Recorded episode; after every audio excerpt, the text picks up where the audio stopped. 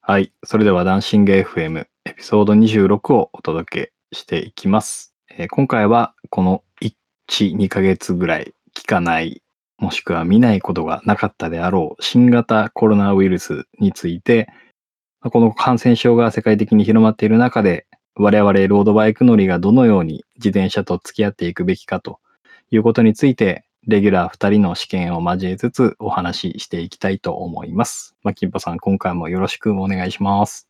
よろしくお願いします。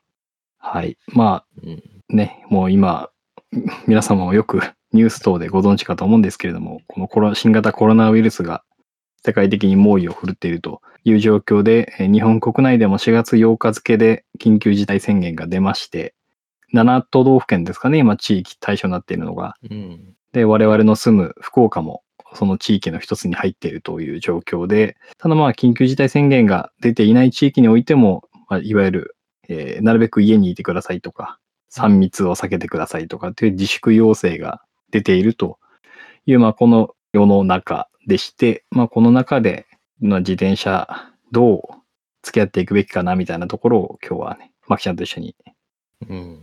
まあそんな中でもね、まあ、自転車乗りは生きていかないといけないわけで、ねせっかくね、高い金出して、札束バイク買ったっていうのは。本当ね、表現がちょっと悪い けど。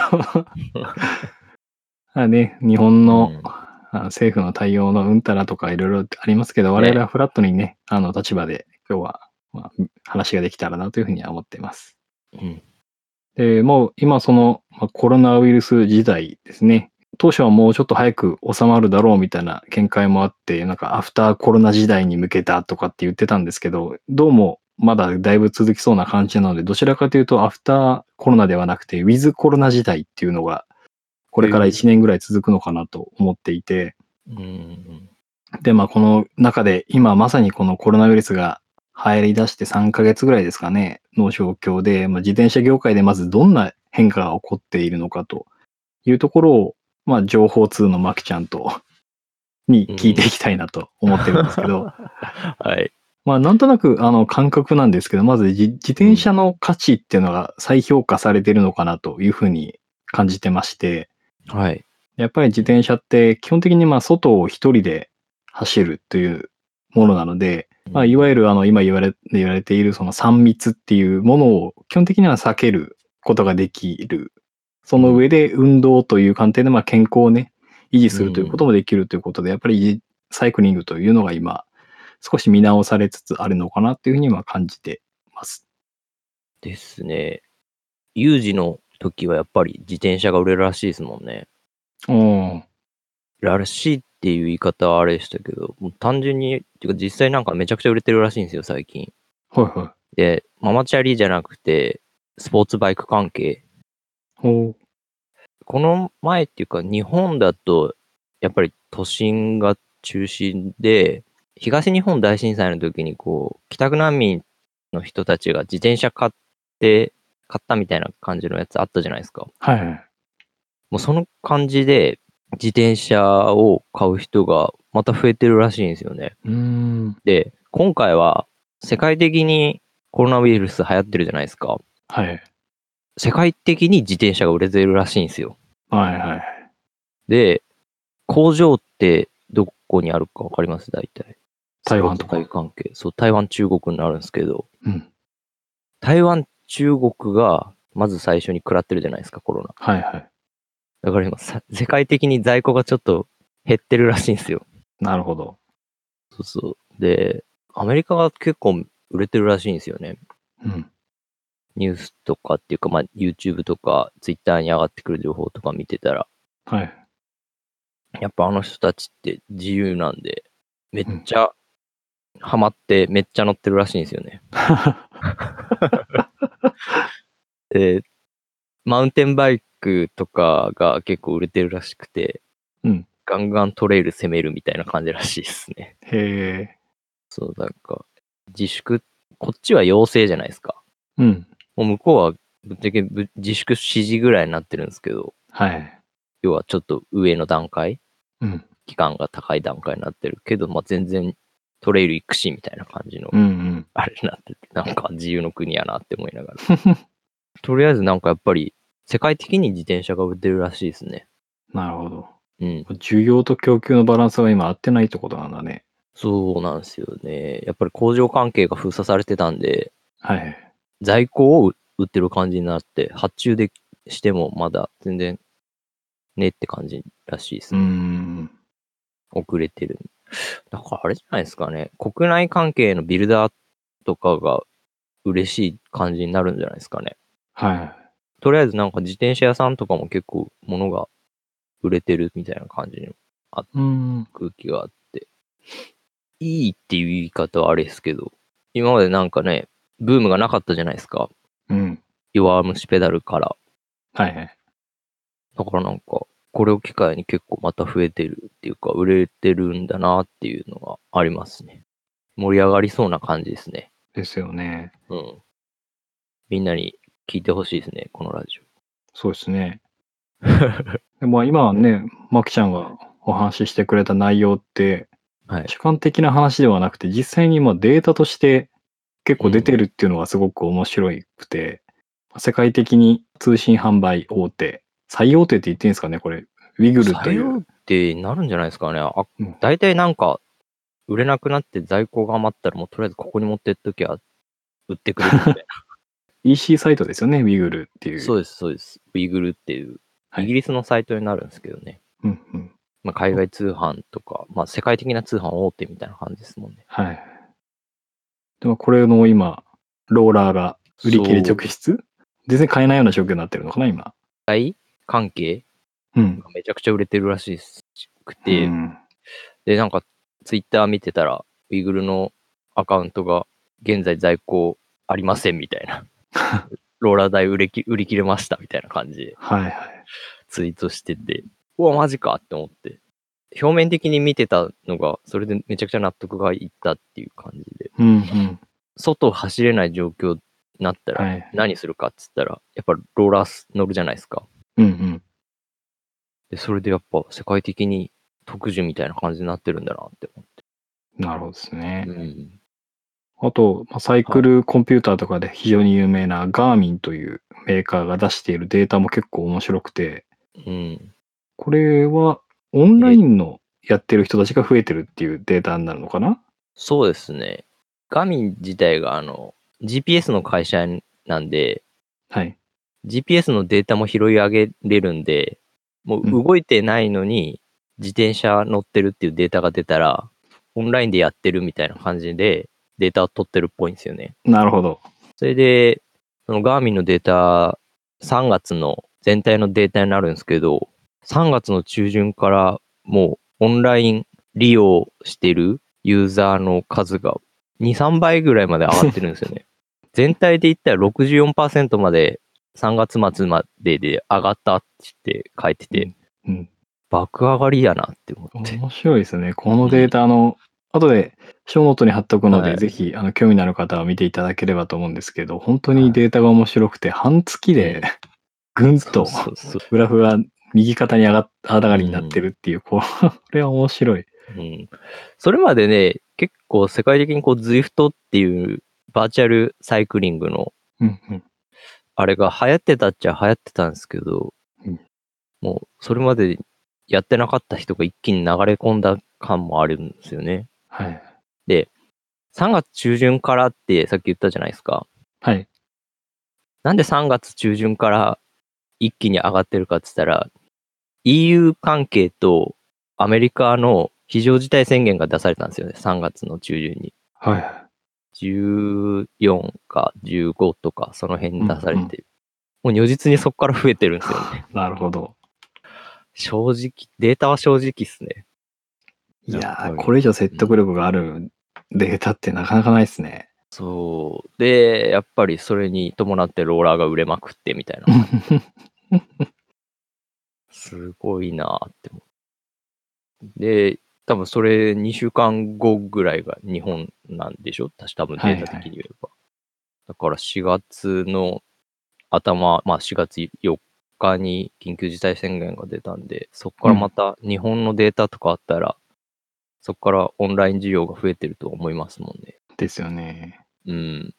まあ、あと一つ、その自転車をし始めている人が増えているっていうデータのまあ参考になるかわかんないんですけど、私が運営しているゆるぽた .com というサイトがあるんですけれども、はい。まあこちらのサイトの、まあ、アクセスログを見ていたらですね、いつもあんまり読まれていなかった記事が急に読まれるようになりまして、どういった記事ですか記事の内容的には、まあ、自転車を始めるために必要なアイテムっていう、のまさにこう、そこのページをですね、ああーはい。の、10人に1人読んでるっていうアクセスしてきた人のですね、いはいつもだったらあの、そこに埋もれてるような記事なんですけど、うん。。なんか最近アクセス数が多いなと思って調べてみたら、その記事がすごく読まれていて、なるほどと、自転車始めてる人がこう増えてるんだっていうのがこう、やっぱりデータで見えるとすごく納得するといううか、うんうん。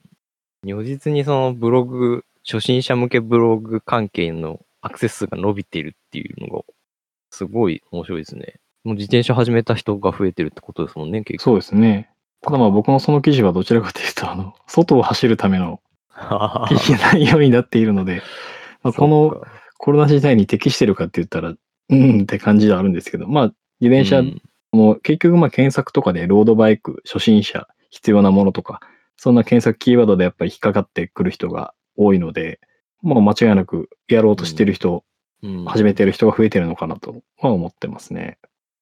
やっぱり3密避ける、避けたいとか、満員電車に嫌気がさしたとかで、やっぱ自転車通勤始める人とかも増えたんでしょうね。うんそれでね、白羽の矢が立ったのがたくさんのブログやったっていう。そうですね。面白いですね。まあブログを運営してる側としてはありがたい話ではあるんでです ね。その初心者向けのところにこう、ダンシング FM のあれ貼っといてください。 もう貼りまし誘た導。あ、大丈夫です貼りました。ありがとうございます。 まあでも、ね、我々のあくまで主観的な話ではなくて、こういうデータから、あの、お話をすると多分、リスナーの皆さんも、ああ、やっぱり自転車やってる人増えてんだなっていうのが、明確にご理解いうんただけるかなっていうのは思いますね。表面的なね、感じてたことがデータとしてわかるっていうか、そううでですすね。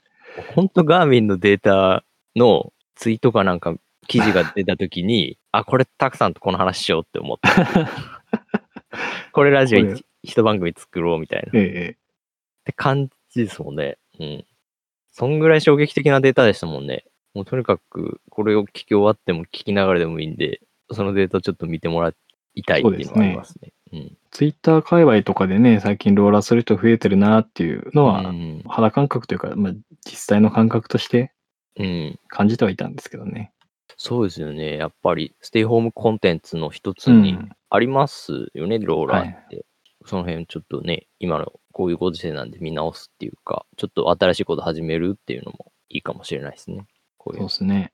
うんはい。という感じで、今、まあ、このコロナウイルスの時代の中で、自転車業界では起きている変化というものをまずお話をさせていただきまして、じゃあまあそんな状況の中で我々自転車乗りがどういうふうに過ごすべきかというお話になるんですけれども、まあね、そもそも自粛要請出ているので、うん。家にいましょうっていうのが大原則としてまずあるんですけれども、 そうですね。ええね、まあできるだけ自宅にいましょうという中でも、やっぱりただでさえ仕事も今テレワークが導入されている会社が増えていて、もう仕事中も家、仕事が終わってもずっと家みたいな感じで、やはりどうしてもストレスが溜まりがちなのうんで、まあ散歩とか、まあ、私も今、あの前に、毎朝子供を連れて朝散歩するようにはしてるんですけども、うんああ、いいですね。サイクリングについても一応まあ散歩と似たような取り扱いにはなっているので自粛要請中でも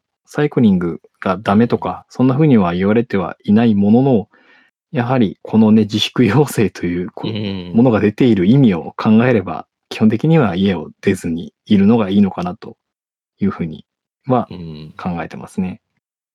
あなんていうんですかね。サイクリングってサイクリングなんですよね、結局。うん。僕らが想像してるサイクリングとは違うんです よ。そうそう。ロードバイク乗ってる人の価値観のサイクリングではないですよね。確実にうんうんニュースとかですねでサイクリングいいですよって言ってるうんやつはね。まず多分補給とか必要ないですもんね。うん。テレビ関係のまさに。サイクリングって言ってるやつは。サイクリングの幅の広さ感じま すね。ねえ本当にね。そう。あと、ローディー関係の価値観のズレっていうのはもう如実に感じてますもん。出ますよねう。ん。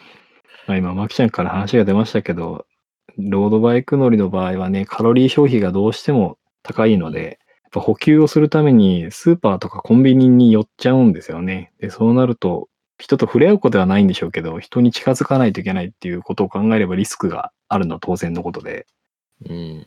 補給がいらない範囲、自宅からまあ5とか10キロ圏内くらいだったら、まあまだうん。いいのかなっていう感じはしますけど、まあ1時間いかないぐらいですかね、多分。そうですね。うん、で、スピードもあんま出さないみたいな感じ。ですね。うん。まあ、少なくとも普段行かないような場所とかは絶対行かない方がいいですね。そうそうそう。やっぱりもう気分転換レベルでやめておいた方がいいかなっていう気はしますね。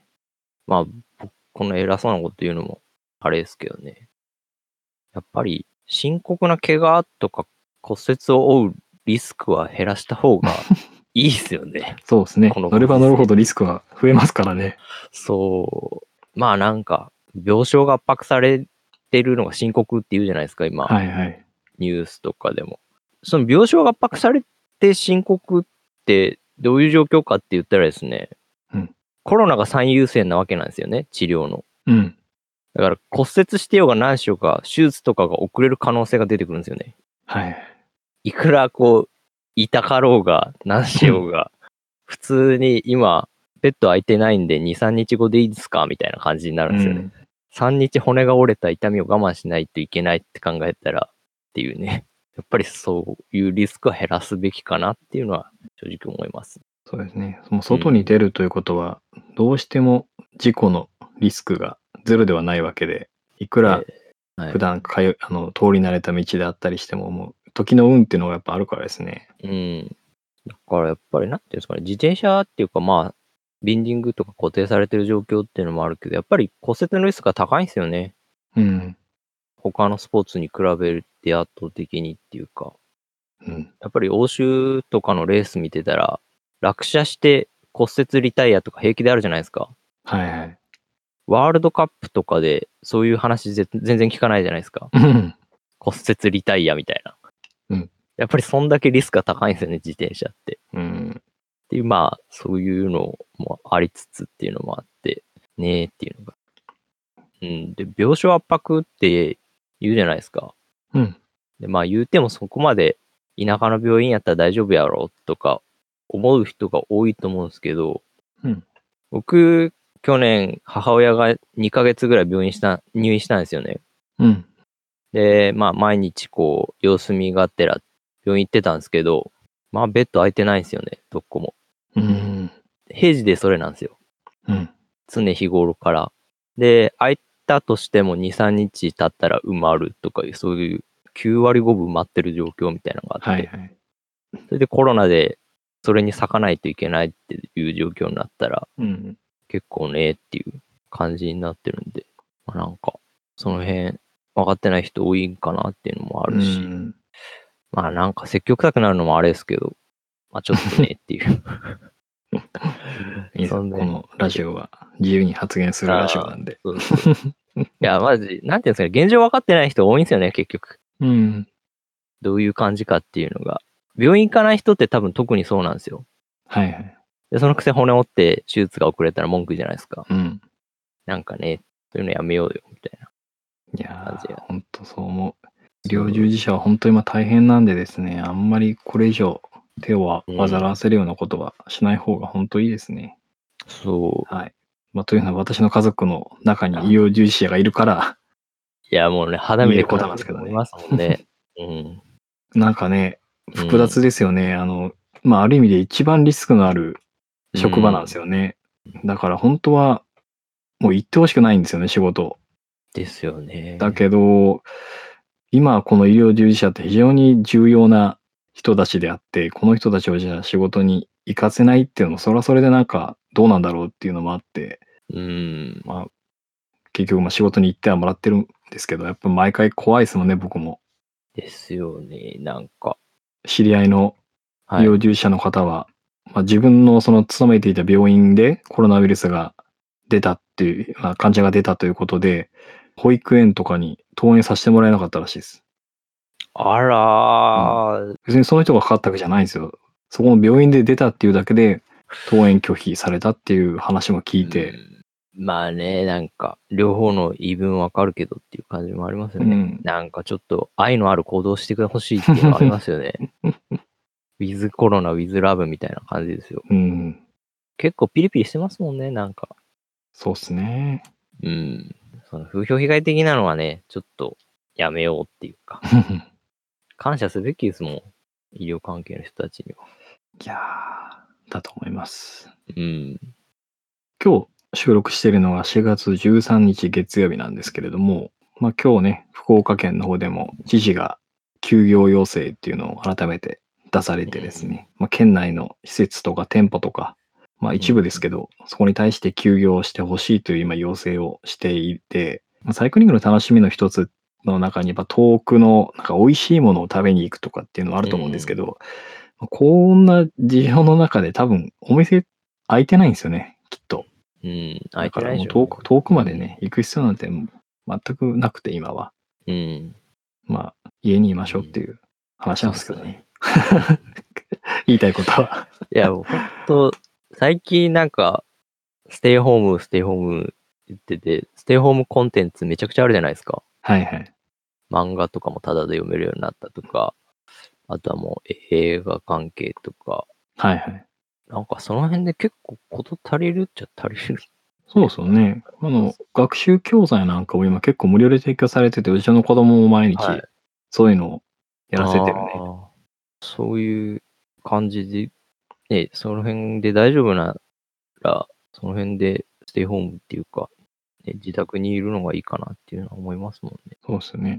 で、まあ、あとはもう、どうしてもチャリ乗らんと死ぬみたいなのがあるんなら、ローラー乗ったらいいんかなっていうのはありますもんね。うん。今のうちならローラーまだ買えるんじゃないですかね。日本だったら買えるかもですね。うん。まだ買えるはずですね。でもやっぱり売れてるっぽいんで、早め早めがいいかも。ですね。まあね、かといってこの、まあ、ローラーがいい、ローラーがいいとは言いつつも、まあ、さっき言った通り、在庫の状況もそうですけれども、やはりね、皆さんの置かれている家庭環境とかによってもね、うん。でもそもそも使えないっていうところも結構あるかなっていう感じはするので、ですね。まあ、まきちゃんは戸建てで、まあ、あんまはり騒音とか考えなくていいっていうところもあって、うん。で、僕はアパートの1階で、かつ隣人が知り合いなので、まあ、ローラーみたいなので結構音しますけどっていうのを事前にし承認もらってるので、別にあのトラブルには何もつながってはいないですけど、まあ、なかなかこんな恵まれた環境にいるという方もそこ まで多くはないのかなと。うん。ですね。まあ、参考までにじゃああれですね、あの、私とマキちゃんが使っているローラー、どんなもの使ってるかっていうのをちょっとお話ししましょうかね。そうですね。あとはまあ、ローラーを使う上でのいろいろな対策とか、楽しみ方とか、その辺やっていきますか。そうですね。まあ、ローラー高いんで、あれっちゃあれですけど。そうなんですよね。高いんですよね、そうそうそう。ローラーって高いんですよね。うん。だからまあ、うん。まあ、ローラー買えないって人はもうなんか、朝散歩するとかで気を紛らわすのがいいかなっていうのはうん。ありますね。あとはもうなんか、チャリ磨くとか、うん。うん。メンテナンスしてみるとか、そういうのでちょっと気を紛らわすっていうのはうんあるかなっていうのを思うんですけど、なんでそういうの言ったかっていうとですね、この前セロトニンの話ちょろっとしたじゃないですか。うん。掃除とかでも出るらしいんですよね。うん。うん。で、まあ朝散歩するのもいいしっていうので、はい。そういうのやっぱりちょっとスッキリするっぽいんで、おうまあローラー乗れなくても自転車をちょっと拭いてあげたりとか、チェーンを拭いてあげたりとか、その辺をやってやるだけでも全然気分的には違ってくるらしいんですね。はいはい。まあ、その辺やってみてもいいいいんじゃないかなっていうのはちょっとあってうんう言いん。ました。うんで、まあ、ローラー変えたりとか持ってるって人は、まあ、ちょっとローラーやってみいくみたいな感じでいいんじゃないですかね。 ちゃんとぶっ込んだっていう。今日はちょっとフリートーク的なところもあるんでですね。そうそう。 じゃあまあ、ちょっと今ローラーについて言ってきますか。うんうん。うん。まあ、ローラーの種類でいくと、ちょっと私が知ってる範囲でいくと、まず固定ローラー、まあ、後輪の部分にをしっかり固定して回すタイプのものと、はいあとは3本ローラーって言って、まあ、タイヤつけたまんまで、ローラー、なんつうなん、なんて言えばいいんだろう、3本ローラー。なんか、前後回るんですよね。そうですね、前後を回せるっていうタイプのローラーですね。実装感覚に近いってやつですね。ローラーの中で一番実装感覚に近い、そして一番うるさいっていうイメージがありますけど、うるさいっすね、確かに。 そしてなんか、こけるリスクもあるっていう。そうですよね。結構乗るまでに時間かかる人とかもいるっていうのはありますね、三う本んロうーラーんはいと、あとはハイブリッドローラーって言われる、どちらかというと前輪側を固定して後輪はローラーに乗せるっていう感じの、前輪外すやつですかね。そうですね、前輪外して固定するタイプのなん、かクイックみたいなんで止めはい。てっていう。ダンシングできるんですかね、あれ。ダンシング一応できますね。ああ、できるっていう感じになってるんですね。うん。で、後輪がなんか、ローラーが2つついてるんですね。そうです、そうです、そうです。はい。それがハイブリッドローラーってやつでですすね。ね。はい。あとは、まあ、代表的なのはそんぐらいですね。ですよね。なんか、4本ローラーとかもあったりするんですけど。ちょっと特殊なんでそこは省きましょうかうね、ん今回は。省 きます。省きますで、今、マキちゃんが使っているのは僕は、とりあえず3本ローラーとスマートローラーっていうのがあるんですよね。はい。でも3本ローラーは全然使ってないんで、ほこりかぶってる感じにはなるんですけど、ふんふん。スマートローラーっていうのが今主に使ってて、あの、固定ローラーなんですけどね。はい。固定ローラーで、スマートローラーっていうのは、パワーメーターとかがついてて、うん。負荷が自動で変えられるんですよね。はいはい。僕はいつもあれでしてるんですよね。その、サイクルコンピューターで負荷を上げ下げとかし、設定とかしてやってるんですよね。ほで、それでなんかまあ、パワートレーニングとかできるんですよね。っていう、なんかちょっと今っぽい、ハイテクな感じのやつうんやって、大体あの、Zwift ってさっき言って、言ったんですけど、まあ、Zwift やってるとか、で、人はスマートローラーを使ってる人が多いですね。う。うんうんうん。で、Zwift ってなん、どういうのかっていうと、バーチャル空間を走るゲームになるんですかね。あれ、うん、一応ゲゲームでいいと思うけどね、ね振り的に は。なんか、e スポーツ、本当のスポーツですね。 あれそうね、いいリアルスポーツみたいな。そうそうそう。で、なんか、もう e スポーツカテゴリーっぽいですもんね、あれ。もうなんか。で、そんな感じで、そういう人たちが主に使ってるのがスマートローラーって言われるタイプのやつですね。うん、 Zwift とかやると、まあやっぱり、なんていうんですかね、山とかも出てくるんですよね。うん。僕やったことないんですけど、Zwift。 なんかいかにもやった感で喋ってる。そうそうそう。ちょっとね、見、見たやつをこう、いかに自分っぽく、自分がやったっぽく喋れるかみたい な選手権。で、なんか、上りとか来たら、自動で負荷が変わって重くなったりするんですよ。多分。うんまあ、い一回ね、なんかね、ラファのなんかでやったんですよ。 はい。すげえなんか地獄見たんですけど、うんうん。その時やった時はやっぱり、上りに差し掛かったら負荷がかかってきて重くなるんですよね。それでなんか、バーチャルリアリティ感を感じましたね。うんうん。最近なんかまあ、いいやつとかになったら、勾配に応じて前が上がったりするやつもあるらしいんですよ。そうね。うん、そう。で、なんかそういうのも再現性っていうか、こうね、すごいいい感じのやつになってて。まあでも、スマートローラーって結構高いっちゃ高いんですよね。僕買ったやつは、まあ一番グレードが低いやつなんで、そこまで高くはなかったですけど。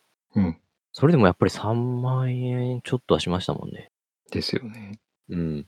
で、その、ウィグルとかのやつで真っ先に売れたのがこのスマートローラーってやつですね。うんうん。もう大体、なんていうの、品切れになったみたいな。で、今パワーメーターついてて負荷が高いとか自動で変わるとか言ってるじゃないですか。はい。で、なんかトレーニングするんかなって思うじゃないですか。うん。マキンポ式ラローラーもこのスマートローラーでやってるんですよね。うんうん。もう負荷が変えられるんで、自動で。自分でですね。だからなんか、これ一台あればなんかいろいろ遊べるなっていうのがあって、で、前使ってたローラーは倉庫にありますね。うん。感じで。こればっかですね、最近ほんと。って感じですね。おすすめですね。みんな、リアルを走れないから、バーチャルリアルに走ったわけですね。そうそうそう。全然ホイール買うより安いですよ。うん、確かに。っていうのがあって。ホイール買える前に買ってもいいかなっていう気もしますもんね、こういううの。ん。一個ね。で、3本ローラーみたいにうるさくないし。はいはい。そう、だから僕のは、固定ローラーでもあの、なんかリアのホイール外してはめるやつとかもあったりするんですよ。はいはい。その、ローラー台にスプロケットがついてるみたいな。おう。あのタイプじゃないで、下にローラーがついてて、それにリアのホイールを接触させてやるタイプになります。うんうんうん僕。のやつは。あの、なんていうんですかね。すローラー台にスプロケットがついてるタイプは、ま、も、もちろん値段が上がる感じになるんで。ダイレクトドライブってやそうつですそよね。う、ダイレクトドライブってやつ。静からしいんですけどね。うん うん。まあ、あれ持ってる人は、あ、ちょっと金持ちだ、みたいな感じ。いいやつ持ってる、みたいなうんう感じでん思ってもらえればいいんで、と思うんで。って感じですね。静からしいですね、あれは。ちょっとダイレクトドライブっは。て言いますよね、結構うね。ん。マンション関係の人たちはそれ買ってるっていう人が多ういん。です、ねでもなんか静かやけど振動はそこそこあるらしい。ほうほう。その辺が難しいみたいな感じのことも聞いたこともあったりなかったり。はいはいはい。うんこんな感じですね。前も言ったんですけど、3本ローラーは、あの、どっちかっつったら、ペダリング強制ローラーみたいなところがあるんで、うん。ここまで過度な期待はしないで、さっさ、固定ローラー買った方がいいかなっていうのは個人的な見解です。すいませんはい。 3本ローラーが割と価格的には安いイメージがありますけどね。高いっすよ、3本ローラー。高いんだ。なんか、3万円ぐらいしますよ。あ、そうなんですね。 2万から3万ぐらいです。割と固定ローラーでよくねみたいな感じになりますよね。自分が見てるダイレクトドライブがなんか5万以上とか平気でするから感覚が狂ってるんですね。うん、なんか案外ね、僕使ってるような安いタイプでもあるんでですね、必要十分な感じになるんで、うんうん。これは。だからなんか、ちょっとね、掘ってみたら安いの変わりますよ。うんうん。ちょっと掘ってみるのもいいかなっていうのはあります。ちなみに今僕が乗っているのはハイブリッドローラーっていうやつですね。先ほどちょっと話してましたけど、前輪外してクイックでなんか固定して、で、後輪はタイヤつけたまんま、えーローラー、2本のローラーの上に乗せて、で、そこでぐるぐる回せるっていう仕組みのものを使ってまして、ミノーラですかね。そうですね、ミノーラーですね。FG540 っていうやつを今使ってます。もう今後継機が542かなもう出てるみたいなんですけど、パワーメーターとかは特についてないんですけど、はい。まあ、さっき言った Zwift というゲームもやることはできますという感じですね。ただ自動で負荷がかか変わったりとか、そんな高機能なものはついてないですね。たくさん Zwift やってましたよね。そうですね。苦い思い出しかないので。 黒歴史化して しまったみたいな。で、はいちょっと一時、あの、まあ、ローラー始めて、まあ、割と楽しいなと思って、ちょっとこの勢いでトレーニングとかやろうかなと思って、Zwift を入れ始めたんですけれども、まあ、割と楽しくて、まはあ、い最初は、あの、ダラダラ走ってたんですけど、そのうち少しずつこうパワーを求めるようになっちゃいま して、で、トレーニングメニューなるものをちょいちょいやっててですね、で、まあ、初心者あるあるで、なんか200ワットいけたから、じゃあ次230、250、270とかっていうのを短期間でこう一気に負荷を上げていったことによって、膝をやっちゃいましたという苦い過去がありまして、はい。で、それを機に、ツイフトはばったりやめてしまいましたけど、封印したっていう。ですね、あの、ズイフトのトレーニングメニューをやっている時ですね、あの、はい。画面に、あの、もっとパワー上げて、みたいな、出るんですよ。煽りが。そう、めちゃくちゃ煽ってくるんで、あれ。で、それにこう、追随して頑張って、ガッて上げて、そうです。上げすぎ上げすぎみたいな、こう、 ほんと、お前みたいな。 積んでるかみたいなね。そう。では、そんなこんなでね、ちょっと、あれは短期間で筋肉ついてないのにやろうとしたっていう、まあ、自業自得ではあるんですけど、そういうこう、ズイフトの罠もあるので、もし、あの、この話を聞いて ZWIFT 始めようかなと思われた方は、ちょっと気をつけてください。 うん、なんか煽りに乗らないようにっていうか、そうですね。まあまあまあ自分はまだ初心者なんでみたい な感じで。あの、ZWIFT トレーニングで、あの、最大ワット数みたいな設定とかできるんで、あまーあ、それを調子に乗ってあげないことですね。パワーとかどうやってで出したんすかあ、パワーは、ガーミン用につけている Bluetooth 対応のあの、はい。センサはいはいはいはい。ーからデータが取れるようになってるんですよね。それをパソコンにどん飛ばすみたいな感じですねパソコンにガーミンの USB 通信機みたいなのを挿せばですね、はい。あの自転車のそのついてるセンサーがそこにリンクしてくれて、あーアントプラストングルってやつですかね。ああ、そうです、そうです。それで、パワーはどうやって出したんですかローラーの負荷とか、パワーはスピードとケイデンスとか。取れるのが経電数と速度は取れるんで、それでベースに作られてますね。へえ、それでできるんですね。なんか、Zwift 側がちょっといろいろやってくれてってそ感うじなそんうですねそう、多分計算してくれてるんだと思います。。なんかいろいろありそうな感じですうけど、ん。結構親切なんですね、Zwift って。ですね。 めっちゃツンデレやけど。ただまあね、坂道とかに行っても負荷が変わるわけじゃないので、うんうん。一定の負荷なんですけど、まあ、坂を登るときはやっぱりスピードが遅くなるっていう。あ感あ、じにそなうりいまうすねことですね。はい画面上のスピードが遅くなるんで、ちょっとって感じなんですね。ですです。へえ、だから重いはとは感じないんですけど、足はですね。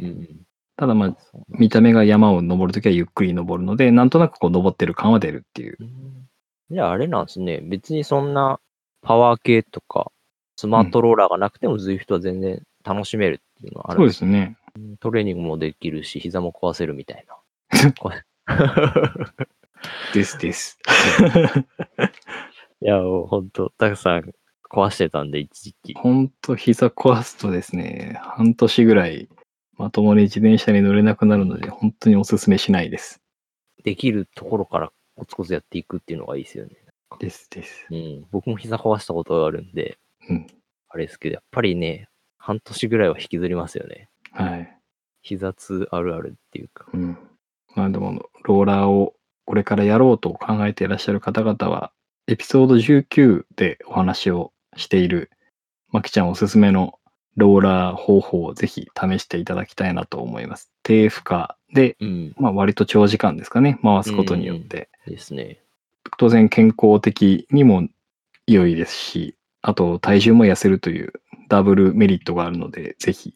初心者の人とかだったら、100キロに挑戦したいっていう時とかは、ベースの体力が作れるんで、それで。うんうん。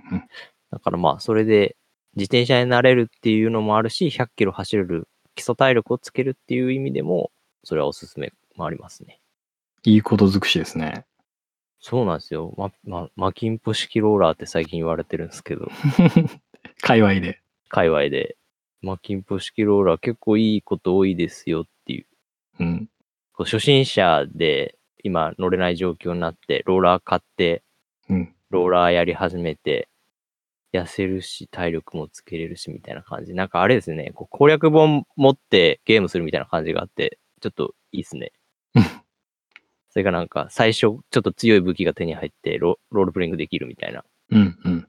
感じがあって、1ヶ月やるだけで全然違うと思うんで、そういうのでちょっと基礎体力的なのつけるのもありかなっていう。うん。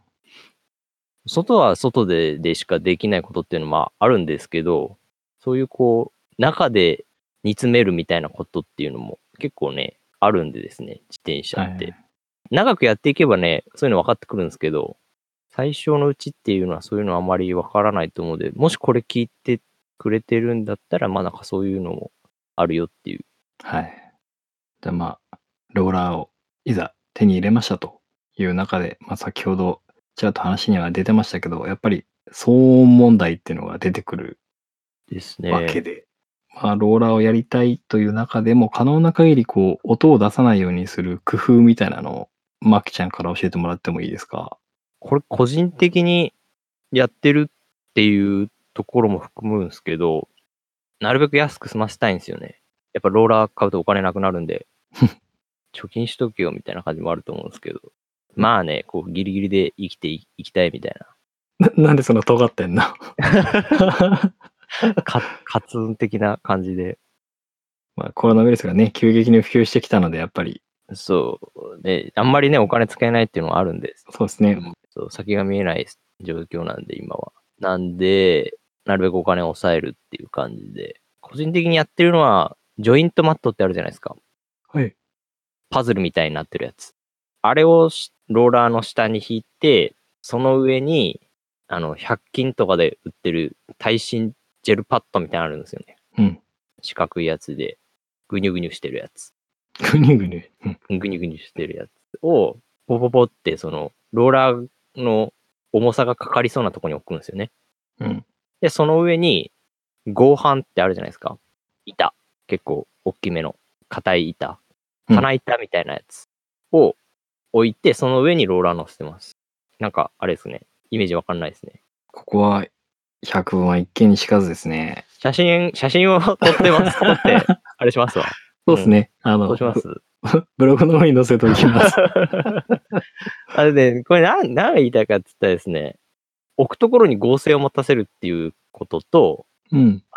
100均のジェルパッドいいよっていうはいはい。感じですね。で、それだけでね、振動対策ができるんですよね。あのジェルパッドマジ縁の下の力持ちって感じです。うんうん。これなんで今縁の下の力持ちって言ったかというと、ビルとかの免震構造あるじゃないですか。はい。あれとやってること一緒なんですよ。うん。合成がある床に、ちょっとウレタン系のやつ引いて、パッと引いてみたいな、ゴム引いて、はい。上にこう、硬いやつを乗せるみたいなうん。感じになるんで、そういう構造、層を作ってやるっていうか、サンドイッチ系ですよね。はいはい。やってやると、結構騒音とか振動も抑えれますよっていう。うん。あとはチェーンの音、カチャカチャ音がするだけの状況に持っていけたら最高って感じです。そうすると、その、なんていうんですかね、ダイレクトドライブじゃなくてもそこそこの防音とかはできますよ。うん。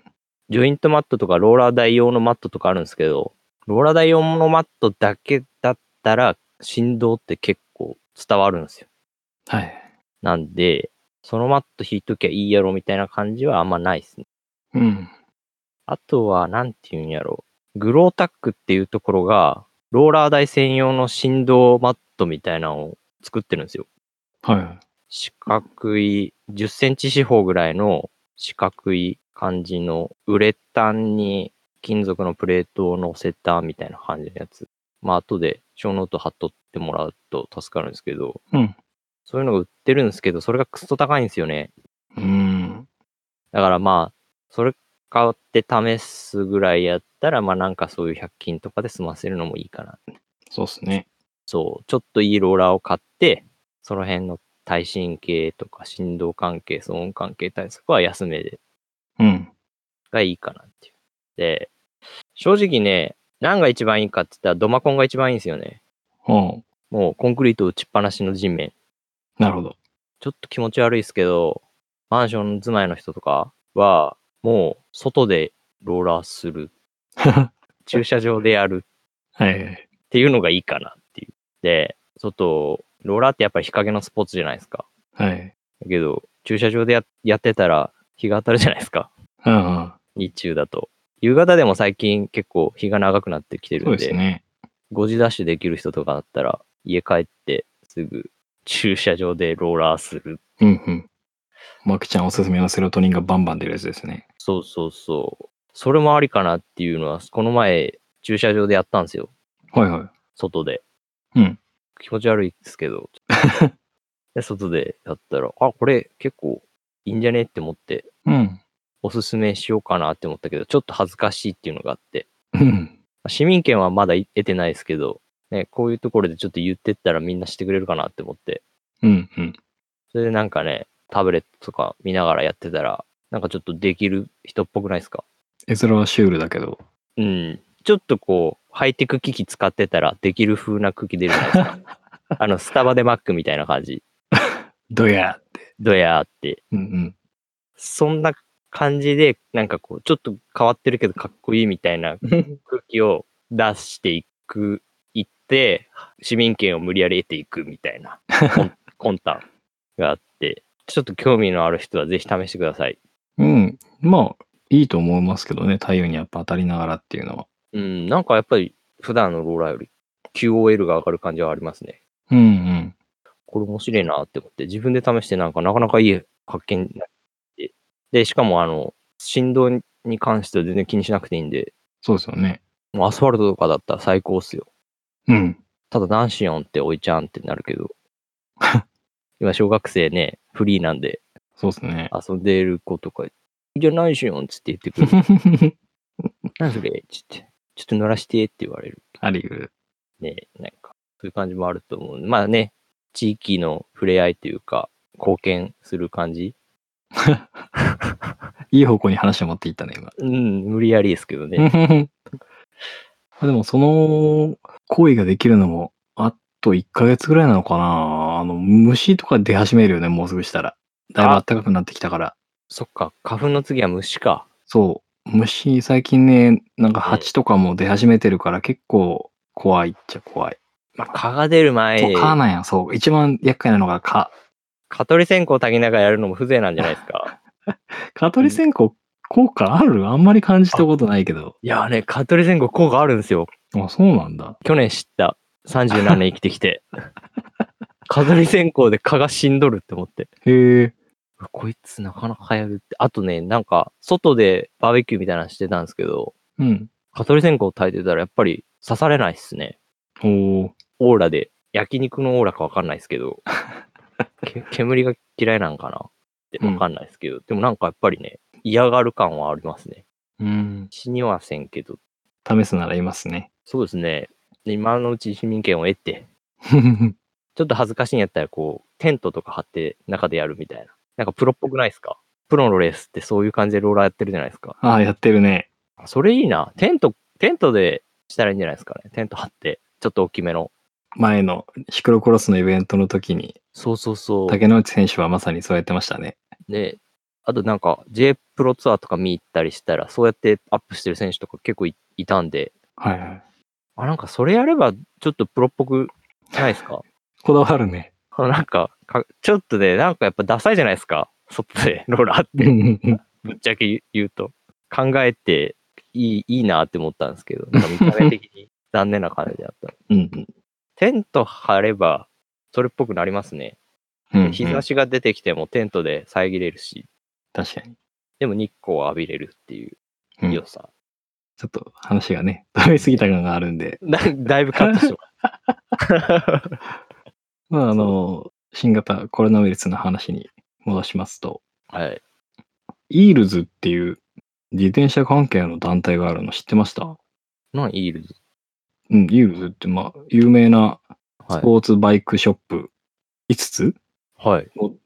なんかオーナーさんとかがやってるらしいんですけど、そのまあはいイールズっていう団体、まあ、自転車の文化交渉とかにはいは貢い。献している団体があるらしいんですけれども、まあ、そこがあの新型コロナウイルスによるその緊急事態宣言下で、まあ、サイクリングのガイドラインみたいなのを出してるんですね。はいはいはい。で、まあ、参考程度にその5つ出てるんですけど、読み上げると、1個目がまずソーシャルディスタンスを確保すると、まあ、言われ言われている1.8メーターはい。他の人と離れるということ。そして二つ目が、えーソロで走るということ。うん。で、三つ目が適度な負荷で走ること適度な負荷っていうのは上げすぎないってことですね、結局。だと思うん。う。で、えー四つ目が医療機関への負担を抑えること。ああ、やっぱそれ言ってるんですね。はい。で、最後ですね。僕はもうこれに尽きると思います。室内で走る。間違いないですね。ええやっぱそうなんですね。やっぱそういうちゃんと大きいところが、と言ったんですね。ですよね。ああ、やっぱそうかつい、ん4日ぐらい前ですかね。多分出してるの。ああま。あ、緊急事態宣言出た後なんでですね。やっぱちょっとタイムリーっちゃタイムリーですね。そうですね。まあ、外を走ることは否定はしないけど、うん。あ迷惑かけんなと。まあ、あれですよね。日本的な感じですね。うん。命令じゃないで要請っていう感じ。ですね。うん。まあ走るんだったら、一人で走れと。うん。で、ゆっくり走ってくださいと。事故らないようにと。うん。自粛要請という状況あるので、うん。室内で走りましょうっていうのは多分おそらくこの最後のやつを一番言いたいんだと個人的には思ってるんですけどね。ね。相図こうな感じで、やっぱ、うんそこかーいみたいな感じになるんですね そう、5つのうち1から4までは外を走ることを前提に書かれてるんですけど、ね一点そこから 室内で走ろうって いううんすすげえ、なんか三段落ちじゃないですけど、ね。うん。振りがあってのって完璧ですよね。えうえん。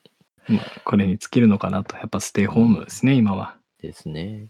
はいいろいろね、今までこう、やらなかったことっていうか、目を向けてこなかったことに目を向けるチャンスっていう感じにもなってますもんね、今。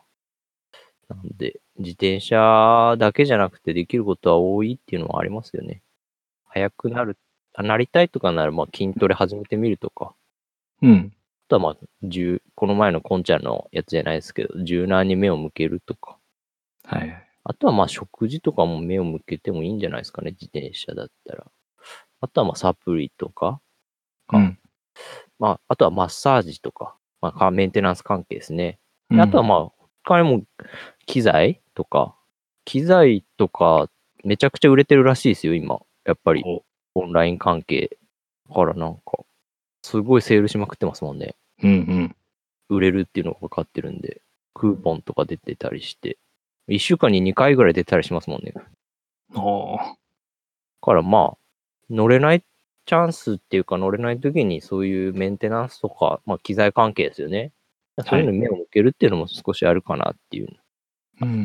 まあ、経済活動するっていうのもあるっていうのもありつつ、はい。経済回していきましょうみたいな感じもあるんで、今のうん。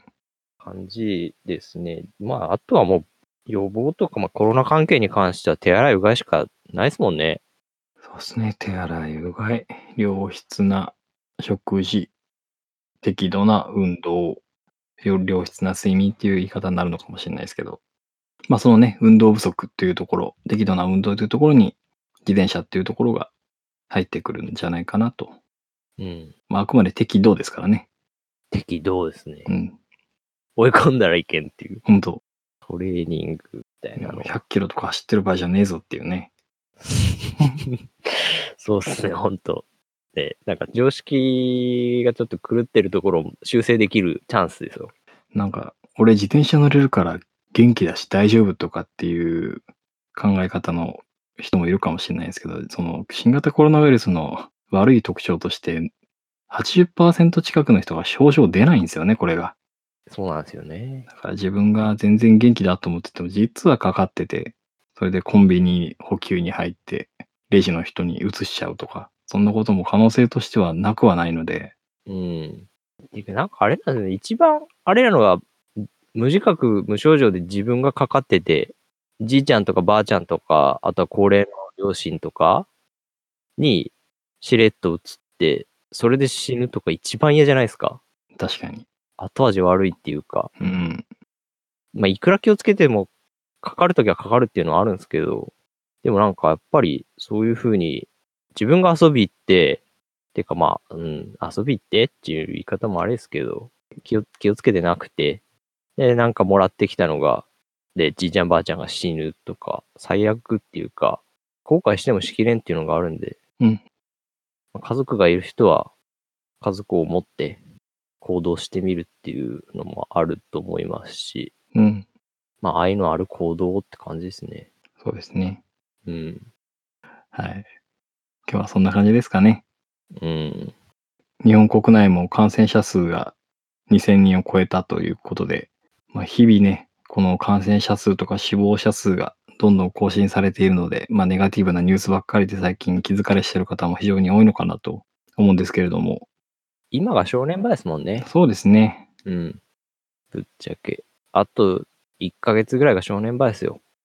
ワクチン開発がまだ全然多分時間かかると思うので、まあそんな中、この緊急事態宣言が出ている意味というのを改めて皆さんも考えていただいて、まあ自転車っていうのは本来外では楽しむスポーツではあるんですけど、外に出ることをまあぐっとこらえて、もしローラーをお持ちの方は家で、まあ、金歩式ローラーをぜひ。試していただくなりで、あの、適度な運動をしつつ、このストレス社会とうまく付き合っていただければなというふうに思います。はい。ということで、ダンシング FM エピソード26はこれで終わりたいと思います。牧野さん、今回もありがとうございました。ありがとうございました。それでは次回エピソード27でお会いしましょう。Stay home! ステイホーム。 何すか、ステイホームっていや。すげえ、すげえなんかいい。